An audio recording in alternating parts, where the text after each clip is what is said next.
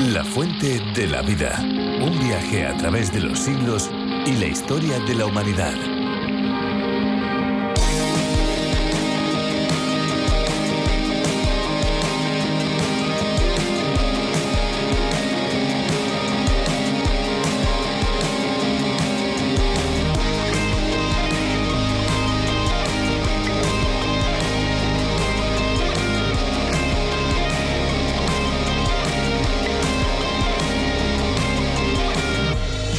Beber demasiada agua y muy rápido puede causar estragos en el delicado equilibrio de sales del cuerpo. Son palabras del doctor Frankie Phillips de la Asociación Británica de Dietética. Y es que al beber mucha agua en un espacio muy corto de tiempo, los riñones no pueden eliminar el exceso de líquido del cuerpo y esto hace que la sangre se vuelva más diluida de lo que debería ser con muy bajas concentraciones de sal. Bienvenidos amigos a La Fuente de la Vida, un tiempo de radio en el que descubrimos la Biblia capítulo a capítulo. Soy Fernando Díaz y aquí tengo a mi lado, como no, a Esperanza Suárez. Pues sí, hola Fernando, ¿qué tal? Hola amigos, qué bueno tener su compañía en este tiempo de estudio, en este tiempo de reflexión, en este tiempo podríamos decir de aprendizaje, en el que no faltan las curiosidades y por supuesto la buena música. Eso es, son los ingredientes de un programa diferente donde el agua es protagonista, pero sobre todo el agua eh, de la vida. La Fuente de la Vida es la adaptación para España de A través de la Biblia. Esta labor es realizada por Virgilio Bagnoni, encargado de la traducción y adaptación para España de este viaje trepidante por el libro de los libros, más de 1.300 acercamientos en nuestro tren de la Biblia comparada en las 66 estaciones de cada libro. La fuente de la vida, este es el título, es un espacio cuyo nombre original es A través de la Biblia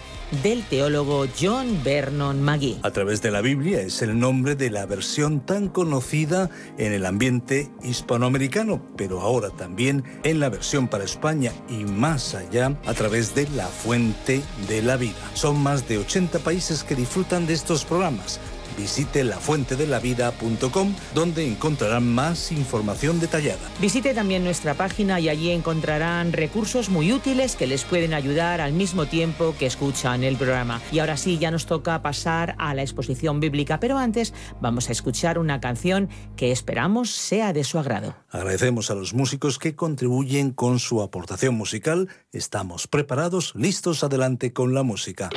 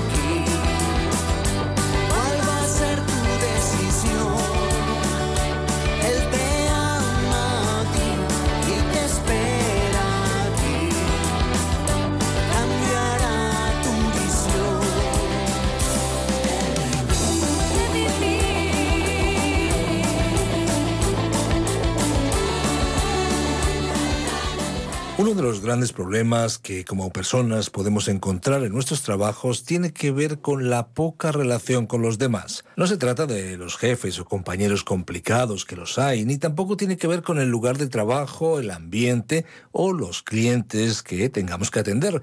La verdad que el problema está dentro de nosotros, en uno mismo. Es la falta de motivación. Es un problema de actitud. Podríamos decir también una falta de vocación. Por el contrario, aquellos que tienen ese elemento, motivación, es decir, como bien aportaba Fernando, vocación, serán capaces de desarrollar su labor con más satisfacción y dedicación, aunque pasen por circunstancias complicadas. Claro está que eso no libra de los disgustos, pero al menos uno no se amargará en el desarrollo de sus funciones. Tú lo has dicho, Esperanza, no nos amargaremos si es que la actitud es fundamental y así vivía Pablo consciente de su vocación, de su llamado, un llamado a compartir, a proclamar, a anunciar el nombre de Jesús, no importando las circunstancias, incluso llegando a ser perseguido o sufriendo adversidades. Es lo que vemos en Primera de Tesalonicenses 2. Acompáñanos con su Biblia y hablaremos de esa vocación, también en cierta manera ese llamado, esa convicción es lo que nos lleva a nosotros, por supuesto, a transmitirles día a día las buenas noticias de la fuente de la vida, que no son otras que las del libro de los libros, la Biblia, la palabra de Dios. Les invitamos a contactar con nosotros, también a buscarnos en www.lafuentedelavida.com y un saludo a todas las emisoras amigas, a todos los que nos escuchan a través de nuestra aplicación multilingüe y, por supuesto, a aquellos que usan otras plataformas como escuelabíblica.com. A todos un saludo muy cordial si te parece, Esperanza, recordamos la vía más inmediata de comunicación y después damos otras vías al final. Pues sí, la más rápida, la más instantánea es el WhatsApp 601 20 32 65. Recuérdenlo, 601 20 32 65. Nos vamos ya a la reflexión de hoy. La fuente de la vida. Hoy estudiaremos la primera carta del apóstol Pablo a los tesalonicenses, capítulo 2, versículos 1 al 7. En el día de hoy, estimado oyente, llegamos al capítulo 2 de esta primera epístola a los tesalonicenses. En nuestro bosquejo general, presentado en la introducción a este libro, hemos titulado este capítulo La venida de Cristo es una esperanza activa.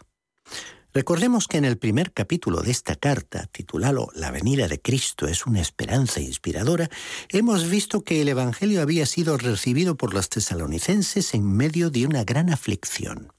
Pero también comprobamos los resultados de la predicación del apóstol Pablo, en que aquellos fieles creyentes se habían apartado de la idolatría para volverse a Dios. Y esa relación que tenían con Cristo les había convertido en un ejemplo para los cristianos de aquella época en otras ciudades del Imperio Romano. En los primeros seis versículos de este capítulo se expone el motivo y método de un verdadero testigo de Jesucristo. Y a partir del versículo 7 comenzaremos hoy a considerar el aspecto maternal del ministerio del apóstol Pablo expresado en el consuelo que él les proporcionó a los tesalonicenses. La venida de Cristo para recoger a su iglesia ha sido llamada el arrebatamiento de la iglesia. Y no es una doctrina para discutir, sino una doctrina para vivir. Hay muchas personas que creen que Cristo vendrá a recoger a la iglesia después de la gran tribulación. Hay quienes piensan que vendrá antes, como creemos nosotros, y otras que creen que vendrá durante ese periodo de tiempo. Y aún otros creen que no vendrá en absoluto y sin embargo manifiestan creer en Él como su Salvador. Ahora bien, para todos estos grupos que hemos mencionado se plantea una pregunta importante. ¿Cómo afecta su interpretación de la venida de Cristo a su vida? ¿La influencia de alguna manera? Estimado oyente, si su punto de vista sobre este tema no tiene efecto alguno sobre su vida, entonces usted debería reconsiderar lo que usted cree. La expectativa del retorno del Señor tendría que ser un factor motivador en la vida del creyente. Leamos entonces el primer versículo de este capítulo 2 de la primera carta a los tesalonicenses, que comienza a exponer el motivo y método de un verdadero testigo de Cristo. Vosotros mismos sabéis, hermanos, que nuestra visita a vosotros no fue en vano. Aquí esa última palabra, vano, quiere decir vacío, sin resultados. Pablo quiso decir, cuando nosotros os visitamos no fue simplemente para presentaros alguna proposición teórica. No llegamos para afirmar algo nuevo y novedoso que no os afectara en nada. Nuestra intención no fue entreteneros por un tiempo para luego irnos. La obra de Pablo no fue inútil. Cuando él llegó a Tesalónica impactó a muchas personas llevándolas al conocimiento salvador de Jesucristo. Y ello causó la existencia de una iglesia. Así que él no estaba hablando meramente de una teoría o de una filosofía, sino de algo que realmente fue eficaz en Tesalónica. El Evangelio circuló por las calles de esa ciudad y penetró en los corazones, en las vidas y en los hogares de hombres y mujeres. Y después Pablo continuó diciendo en el versículo 2, Pues habiendo antes sufrido y sido maltratados en Filipos, como sabéis, Dios nos dio valor para anunciaros su Evangelio en medio de una fuerte oposición. Ahora, la palabra oposición que se utiliza en este versículo proviene del original agoni que dio lugar a la palabra agonía. Es decir, que fue con mucho conflicto, con mucha agonía interior que él vivió entre ellos. Pablo dijo que había sido vergonzosamente tratado en Filipos. Tenemos información de ello en el relato del libro de los Hechos, capítulo 16 pero cuando él llegó lo hizo con valor. En otras palabras, no disminuyó el ritmo de sus actividades a causa de su experiencia previa. No presentó el mensaje de otra forma, quitándole importancia. Habiendo pasado por esa terrible experiencia en Filipos, Pablo no dijo, bueno, ahora voy a cambiar la manera de presentar mi mensaje, voy a proclamar el Evangelio con más tacto y menos abiertamente. No, Pablo no era un creyente secreto, sino que habló abiertamente, de forma directa, tal como lo había hecho en Filipos. Hubiera sido muy fácil para el apóstol racionalizar esta situación. Él podría haber decidido que era mejor ser más cuidadoso para poder ganar amigos e influenciar a la gente. El tacto excesivo y la publicidad discreta no eran el método de Pablo. Él difundió el Evangelio valientemente y sus experiencias no afectaron a su forma de presentarlo. Así fue como él se presentó a los tesalonicenses y convivió con ellos exponiéndoles la palabra de Dios. Estimado oyente, si a usted le pidieran que eligiera, ¿qué sermón de Pablo elegiría como el mejor? Bueno, si hiciéramos una encuesta obtendríamos respuestas diversas y con toda la razón.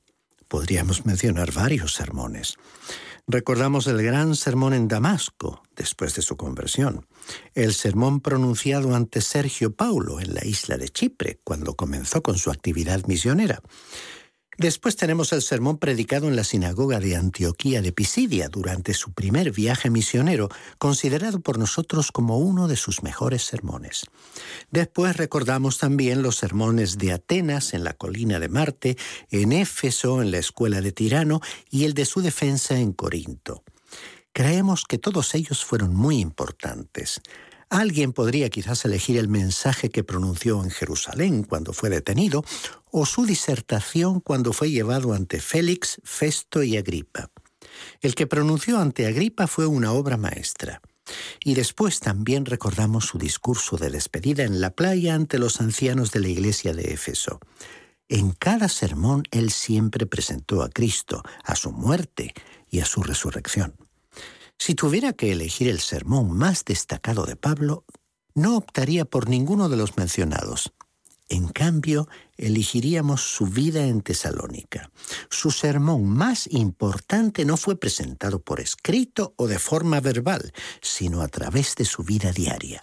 No consistió en una exposición, sino en su experiencia. No fue su profesión, sino su vida práctica. Su texto lema fue tomado de la epístola de Santiago, capítulo 2, versículo 26, que nos recuerda que la fe sin obras está muerta. Él logró que su mensaje fuera convincente para sus oyentes en el pavimento de las calles de Tesalónica. Es que cada creyente es en cierto sentido un predicador. Quizás a algunos no les agrada que les califiquen de esta manera, pero sin embargo así es. Usted no puede eludir esa responsabilidad porque está comunicando algo por la clase de vida que vive. Quizás su vida está diciéndole algo al hijo o a la hija en el hogar. Una de las razones por las cuales hay tantos jóvenes desorientados, sin motivaciones, que se entregan a lo primero que les atraiga o resulte original, se debe a lo que les han transmitido sus padres. Recordemos que el sermón más importante que uno jamás predicará surgirá de la vida que vivimos. Ahora veremos que Pablo iba a decirnos algo sobre el sermón que predicó en Tesalónica en los versículos 3 al 6 y entonces describió la relación que tenía con los creyentes de esa ciudad. Él fue para ellos como una madre en el sentido que los consoló, como veremos en el versículo 7. Fue para ellos como un padre porque los aconsejó, como veremos en el versículo 11. Y también fue como un hermano para los tesalonicenses porque les presentó un desafío, como veremos en el versículo 14. Pero leamos ahora el versículo 3 de este primer capítulo. Nuestra exhortación no procedió de error ni de impureza, ni fue por engaño. El contenido de la exhortación del apóstol Pablo no estaba adulterado. Pablo no suavizó el mensaje del Evangelio, no lo modificó para adaptarlo a grupos diferentes.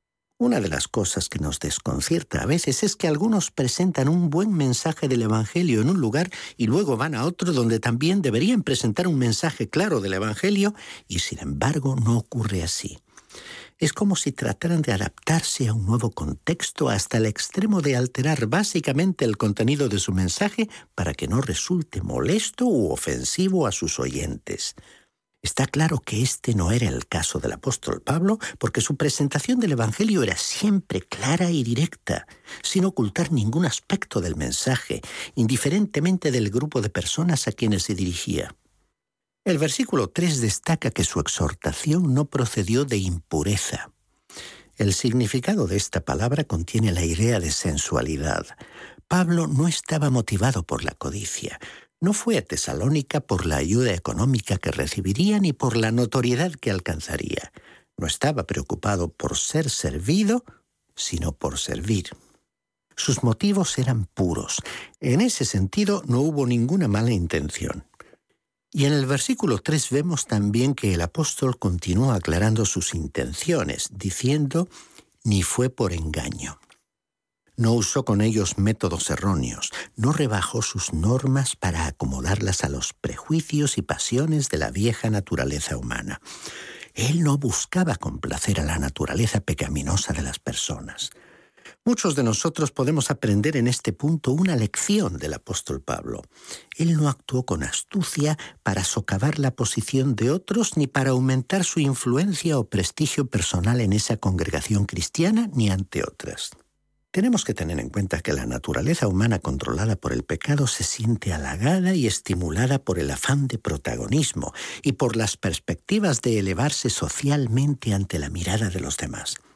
Y todo creyente que ejerce una actividad o responsabilidad pública que le destaque ante sus semejantes será vulnerable a ese tipo de tentación. En estas cuestiones, la naturaleza humana, viciada por el egoísmo, reacciona rápidamente imponiendo sus pretensiones, incitando contra personas o circunstancias que se interpongan en su camino. Por todo ello consideramos importante el ejemplo del apóstol Pablo y tomamos nota del interés que él puso para aclarar sus motivaciones e intenciones, para que a nadie le quedara alguna duda al respecto. Todo aquel que expone y enseña la palabra de Dios necesita interrogarse a sí mismo sobre si lleva a cabo su obra por engaño, manipulación u otros motivos impuros. Tenemos que ser honestos con nosotros mismos. Debemos revisar nuestros propios motivos. ¿Estamos haciendo todo lo que podemos para difundir la palabra de Dios de la forma más efectiva posible? Nos agrada este pasaje por la sinceridad con que el apóstol se expresó al comunicar a sus lectores que nunca hubo en sus esfuerzos motivos ocultos ni segundas intenciones, y que su única motivación fue anunciarles el Evangelio y desarrollar la fe de ellos.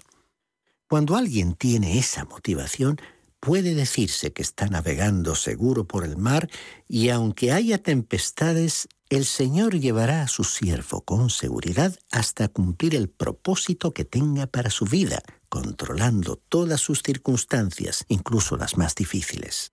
Y luego dijo en el versículo 4 de este capítulo 2 de su primera epístola a los tesalonicenses.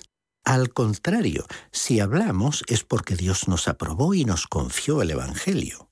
No procuramos agradar a los hombres, sino a Dios que examina nuestros corazones.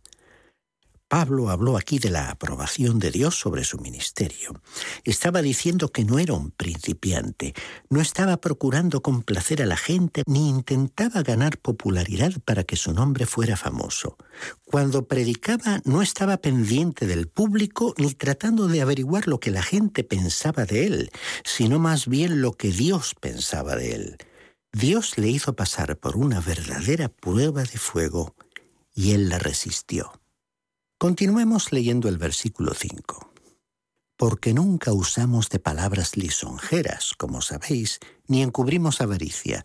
Dios es testigo. Otra versión traduce este versículo de la siguiente manera. Como sabéis, nunca hemos recurrido a las adulaciones ni a las excusas para obtener dinero. Dios es testigo. Aquí vemos que Pablo continuó hablando con toda sinceridad. Aclaró que nunca había estado hablando para halagar a los miembros de aquella congregación. Nunca había recurrido a las hermosas palabras, a las adulaciones ni a pretextos para obtener dinero. Los halagos desarman a las personas. Al escucharlos a veces uno no sabe qué decir. Cuando uno escucha una crítica, no sabe qué contestar, pero ante el elogio uno se siente de forma diferente.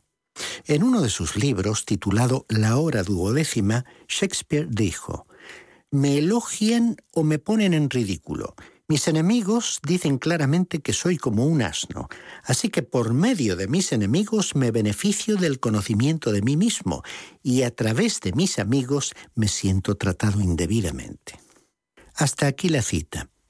A veces nuestros amigos son probablemente más peligrosos que nuestros enemigos. En cuanto al apóstol Pablo, queda claro que nunca se dedicó a elogiar a nadie para obtener algún tipo de beneficio o influencia. Ahora Pablo pudo decir ante la presencia de Dios y públicamente, como también vemos en este versículo 5, ni encubrimos avaricia. Aquí es oportuno recordar las palabras del emotivo y elocuente discurso de despedida del apóstol pronunciado ante los dirigentes de la iglesia de Éfeso en Mileto. Está registrado en el libro de los Hechos capítulo 20.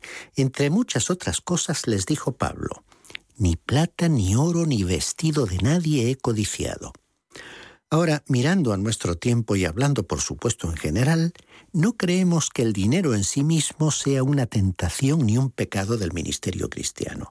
Pero la avaricia, utilizando la palabra que menciona este versículo, tiene muchos colores y matices. Hay personas que codician los honores, la fama y la posición. Necesitamos todos examinar nuestros corazones para enfrentarnos con cualquiera de estos deseos y ansias por poseer riquezas u honores. Una vez más, hay que reconocer que todos los cristianos necesitamos el control del Espíritu Santo para doblegar las inclinaciones de nuestra naturaleza humana, tan vulnerable a estas tendencias.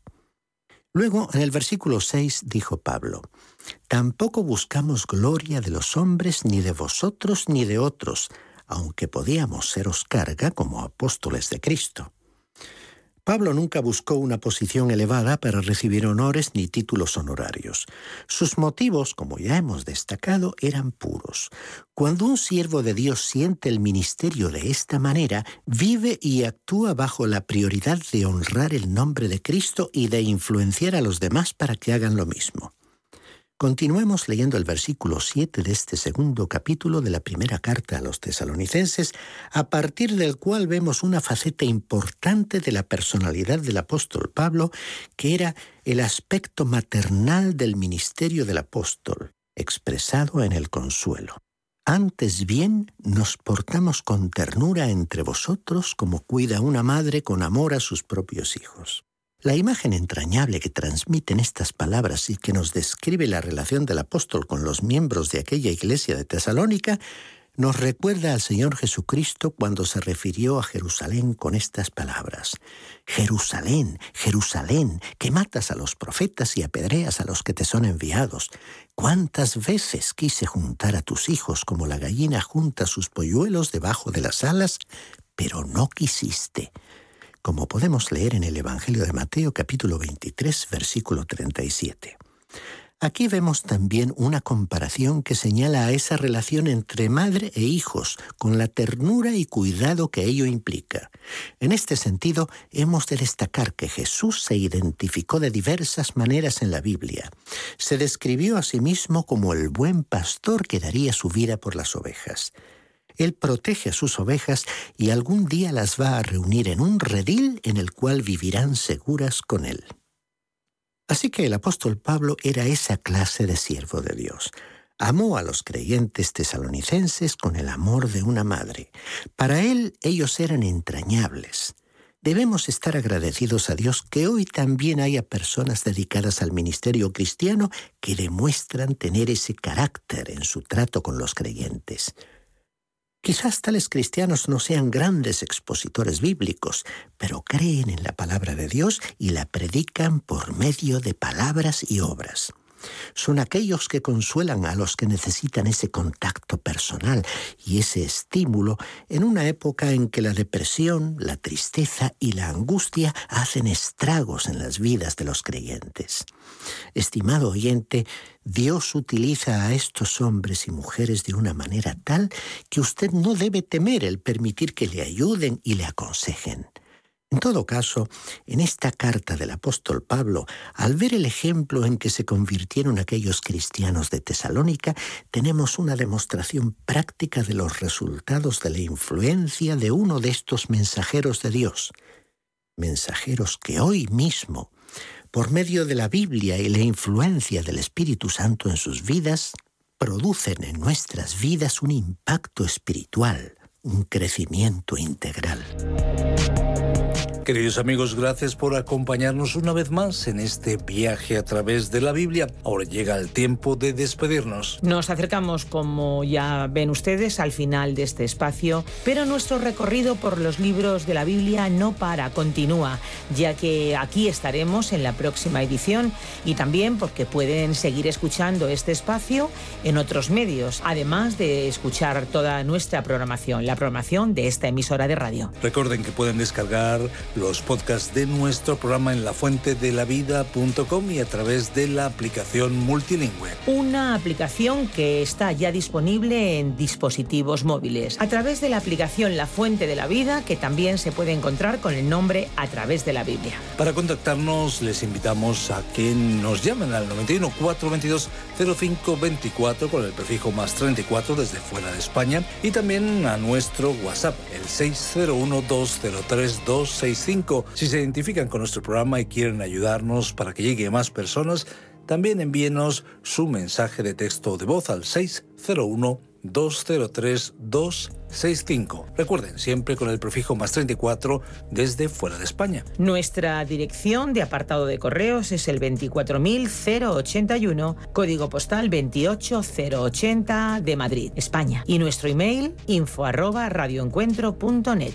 Gracias por acompañarnos en este viaje. Un saludo desde nuestros estudios de Radio Encuentro en Madrid para todo el mundo. Somos Radio Transmundial en España. Hasta pronto. No olvide que hay una fuente de agua viva que nunca se agota. Beba de ella.